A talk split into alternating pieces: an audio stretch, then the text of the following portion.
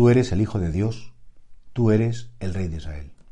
Cuando Natanael se encuentra con Jesucristo por un leve gesto que Jesús dice, ya te vi antes cuando estabas en la higuera, se queda tan impresionado que efectivamente hace una proclamación de la grandeza de Jesús diciendo, tú eres el Hijo de Dios y además eres el Rey de Israel.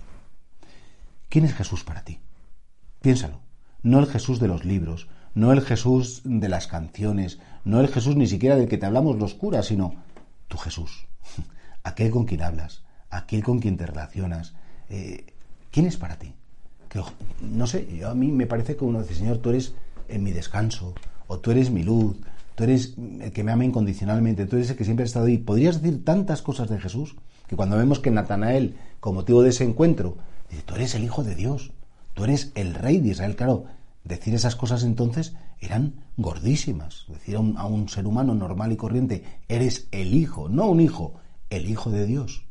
Y decir además, tú eres el rey de Israel, no el Herodes este ni el otro, sino tú eres también el rey de Israel, se vio quedar tan impresionado, se vio quedar tan, tan, tan marcado, recibió un chute de Espíritu Santo, por decirlo de un modo sencillo, claro, que reconoció en Jesús mucha grandeza. Yo creo que efectivamente no podemos caer en ese subjetivismo. Para mí Jesús es, para mí Jesús, hombre, hay una fe en común, sabemos lo que dice el credo de él, Dios de Dios, luz de luz, Dios verdadero, engendrado, no credo. Sí, todo eso lo sabemos, pero ¿cómo afecta eso a mi vida? ¿Qué significa que yo soy discípulo de Jesús? ¿Cómo interfiere Jesús en mis decisiones? ¿Cómo interfiere Jesús en mi vida familiar? ¿Cómo interfiere Jesús en mis diversiones? ¿O en mi trabajo? ¿En mis estudios? ¿Con mis amigos? Es decir, Jesús tiene que estar presente en todo lo mío. Y además no como un estorbo, todo lo contrario, sino como aquel que me hace buscar lo bello, lo verdadero, lo bueno, que saca lo mejor de mí mismo en cada circunstancia de mi vida. Y creo que esto es muy valioso. Es muy valioso porque al final tenemos que decir, Señor, ¿tú qué significas en mi vida? Y no quiero decirte una teórica, lo que dice el catecismo, y repito, lo que dice el sacerdote en la homilía, quiero que me brote sinceramente del corazón, ¿quién eres tú para mí?